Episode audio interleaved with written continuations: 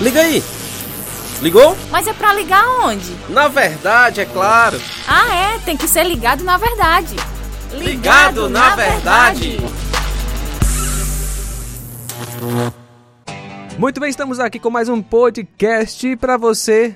Um feliz ano novo, com paz, saúde, alegria, dinheiro no bolso, né, Flávio? Que com seus certeza. planos possam dar certo, mas se não der certo, e aí? Dá ruim, né, Flávio?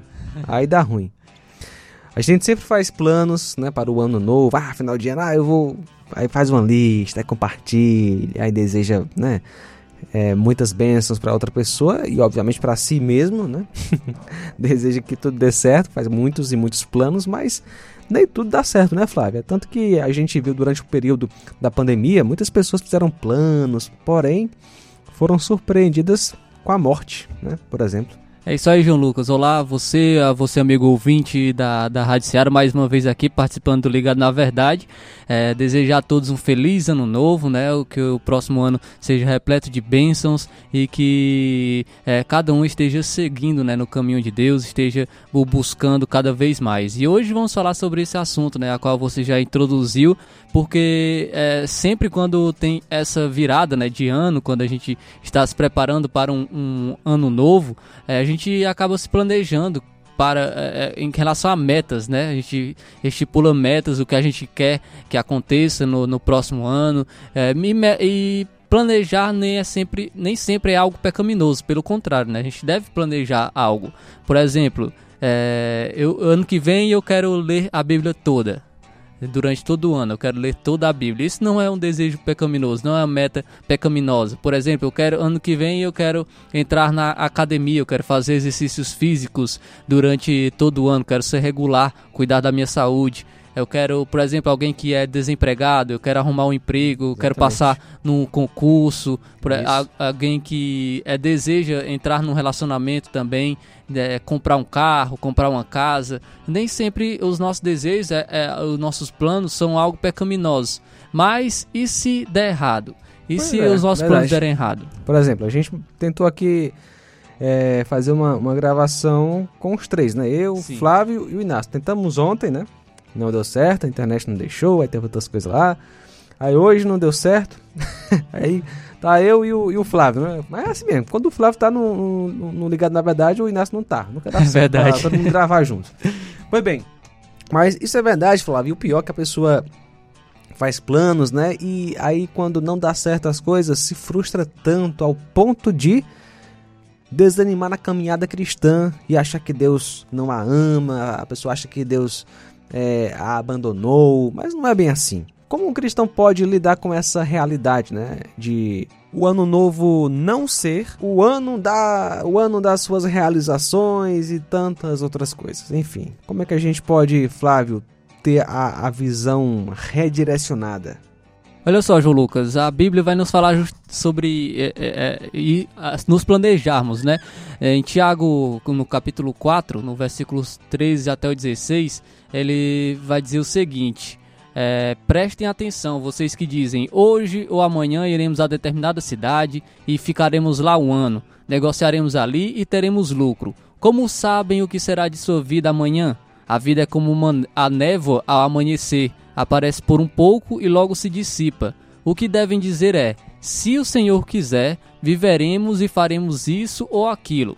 Caso contrário, estarão se orgulhando de seus planos pretensiosos e toda presunção como essa é maligna. Então, aqui está falando sobre justamente se planejar, né? Não digam que você vai fazer isso ou isso amanhã, e sim que se Deus quiser, se o Senhor assim quiser, nós viveremos e faremos isso ou aquilo. Então, todos os nossos planos devem estar de acordo com a vontade de Deus. É Deus quem determina o que nós faremos amanhã. Obviamente que nós devemos planejar, nós devemos ter planos, mas os nossos planos também podem ser frustrados pela vontade de Deus e podem ser frustrados pela, é, pelo que Deus quer que a gente vive, que Deus quer que a gente faça. Por exemplo, nós temos um exemplo na Bíblia, né, do, do, de Paulo, que ele tinha um plano muito bom, porém o seu plano ele foi frustrado. Olha só, Paulo ele, ele não estava sendo ele não, não havia planejado ser preso em Roma. Uhum. Isso não era um plano dele. Ele estava planejando ir até lá, pregar aos gentios, pregar Cristo e ele crucificado. Esse era o plano de Paulo, um plano maravilhoso, né? Um plano Isso. muito bom, que era justamente pregar aos gentios. Mas o que aconteceu? Deus quis espalhar o evangelho em outra rota. Deus quis é, que Paulo fosse preso. Ele foi preso, é, teve a sua prisão, né? Prisão doméstica. Então, é um plano bom um, na, na visão, né, na nossa visão, um plano muito bom que era pregar o evangelho, foi redirecionado por Deus. E como Paulo respondeu, né? Como Paulo respondeu é, a, a, essa, essa mudança de rota, podemos dizer assim. Em Filipenses, no capítulo 1, no versos 12 e 13, no versículo 18, ele diz o seguinte: Quero ainda, irmãos, que saibam que as coisas que me aconteceram têm até contribuído para o progresso do Evangelho, de maneira que toda a guarda pretoriana e todos os demais sabem que estou preso por causa de Cristo. Mas que importa? Uma vez que de uma forma ou de outra Cristo está, está sendo pregado, seja com fingimento, seja com sinceridade, também com isso me alegro. Sim, sempre me alegrarei.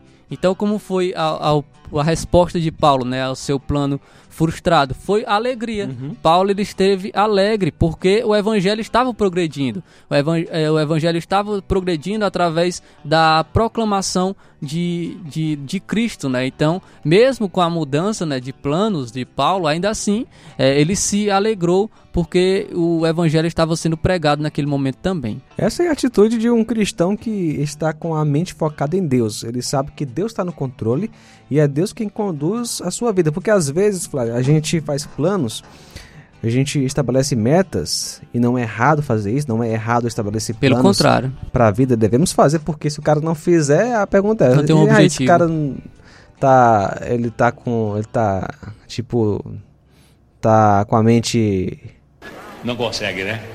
Travada, ele tá, ele não quer crescer na vida, não quer ter uma família, não quer crescer na caminhada cristã. Então, temos que estabelecer planos, né? É, faz parte, normal. Mas não devemos transformar esses planos em ídolos. E aí que nasce o problema. Às, às vezes a gente tem uma meta, ah, quero fazer a faculdade próximo ano, quero entrar em tal, em tal curso. Aí Deus diz não, Deus fecha uma porta. E a pessoa se frustra ao ponto de pecar. Por quê? Porque às vezes aquele curso que você tanto almejou, na verdade, se transformou num ídolo no coração e Deus está tratando você como filho. Ele vai lhe moldando, tirando aquilo que é a idolatria. E sem falar que a gente planeja, a gente traça né, metas para a nossa vida, o Senhor é quem vai direcionando, vai fechando portas, abrindo, e no final a gente olha para trás e vê como Deus cuidou bem né, de cada um de nós. Olha só o versículo de Provérbios 16, verso 1. É da natureza humana fazer planos, mas a resposta certa vem do Senhor. 1 aos Coríntios 10 e 31.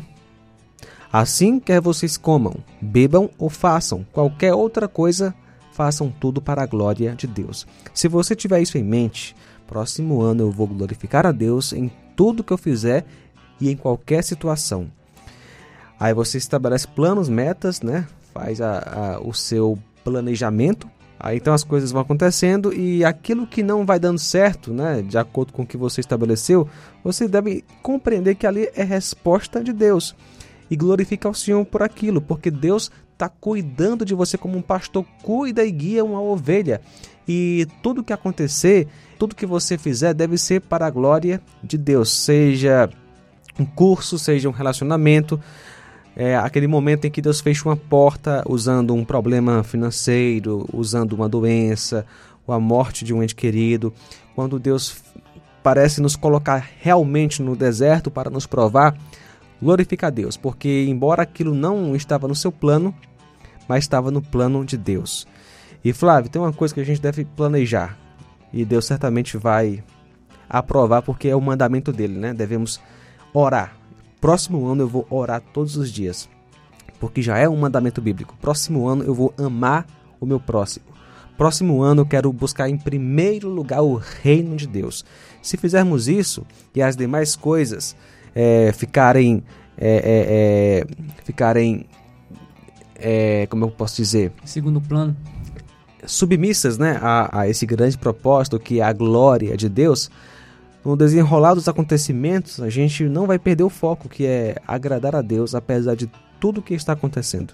Sim, com certeza, João Lucas. E novamente podemos voltar também à questão do, do contentamento, né? Já falei Isso, sobre isso né, na, no podcast anterior do Ligado na Verdade, mas é, é, é, devemos voltar também à questão do contentamento, porque quando nossos planos são frustrados, nós devemos é, estar contentes ainda assim. Uhum. Nós devemos saber e viver contentes em qualquer situação, né? Como o Paulo é, ele, ele falou sobre isso. Nós devemos estar contentes em qualquer situação, porque nós sabemos que Cristo é suficiente para nós. Então, se Cristo é suficiente, não importa se é, o nosso plano vai ser frustrado, se, por exemplo, eu, nós temos uma meta, é, a gente tem um plano, por exemplo, de é, de evoluir em um relacionamento, de casar, por exemplo, e Deus acaba encerrando né, aquele relacionamento, a gente acaba encerrando esse relacionamento no, no, no, próximo ano. E mesmo assim, nós devemos estar contentes porque sabemos que esse é um plano de Deus e, e tudo está debaixo da sua vontade. A sua vontade é perfeita e agradável para nós. E nós somos moldados por meio também da, dos planos que são frustrados. Nós também somos moldados uhum. e o contentamento é moldado o, pelo, pelos planos que são frustrados, pelos nossos planos que são frustrados. Então, muitas vezes Deus usa né, de planos frustrados para é, fazer com que a gente é, molde esse, esse quesito, essa questão do, do contentamento também em nossas vidas. Muitas vezes também para tirar um ídolo do nosso coração. Então, nós devemos entender que a vontade de Deus é sempre perfeita para nós. E temos que pedir, Flávio, a ajuda de Deus, né? graça para praticarmos isso, porque nós temos uma tendência muito grande de fazermos o contrário, na é verdade? Porque a gente tem um coração ambicioso e um coração enganoso. E temos que todos os dias pedir, Senhor, me ajuda a ter contentamento em Ti, me ajuda a glorificar o Teu nome, me ajuda a colocar os meus planos diante de Ti. Senhor, faça a Tua vontade na minha vida. Que tenhamos isso em mente e que possamos pedir a Deus isso, porque é como Cristo ensinou, né? Devemos orar e vigiar para não cairmos em tentação. Então, para que você não caia em tentação, colocando os seus planos e metas para o próximo ano, acima de Deus, ore ao Senhor. Senhor, que o próximo ano seja como o Senhor quiser. São esses os meus desejos, os meus sonhos, meus planos, mas faça a tua vontade e me dê satisfação e contentamento diante da tua resposta. Com certeza, devemos, obviamente, falarmos com Deus, colocarmos os nossos planos diante dele e mais, acima de qualquer coisa, estarmos também é, compre compreendermos a vontade de Deus, colocarmos é, diante do Senhor os nossos planos, mas entendermos que a vontade do Senhor é que vai prevalecer é, em nossas vidas, em nosso caminhar. Então devemos buscar, como você falou, glorificar a Deus em toda a situação, em todos os nossos planos. O objetivo maior deve ser a glória de Deus, deve ser glorificar a Deus acima de todas as coisas. Devemos é, colocar metas e planos e todos eles devem ser para glorificar a Deus, com esse objetivo, glorificar a Deus acima de tudo. Flávio, vamos ler os três versículos novamente? Então vamos lá, vou ler aqui o versículo então de Tiago, né? Tiago, capítulo 4, do verso 3 ao 16, que diz, diz o seguinte: Prestem atenção, vocês que dizem, hoje ou amanhã iremos a determinada cidade e ficaremos lá um ano, negociaremos ali e teremos lucro. Como sabem o que será de sua vida amanhã? A vida é como a névoa, ao amanhecer, aparece por pouco e logo se dissipa. O que devem dizer é: se o Senhor quiser, viveremos e faremos isso ou aquilo. Caso contrário, estarão se orgulhando de seus planos pretensiosos e toda presunção como essa é maligna. Provérbios 16, versículo 1. É da natureza humana fazer planos, mas a resposta certa vem do Senhor. 1 aos Coríntios 10 e 31. Assim, quer vocês comam, bebam ou façam qualquer outra coisa, façam tudo para a glória de Deus. Então que você possa guardar essa palavra no seu coração, coloque em prática, ore ao Senhor, peça a ajuda de Deus, que Deus possa abençoar você, sua família, que você possa ter um coração quebrantado.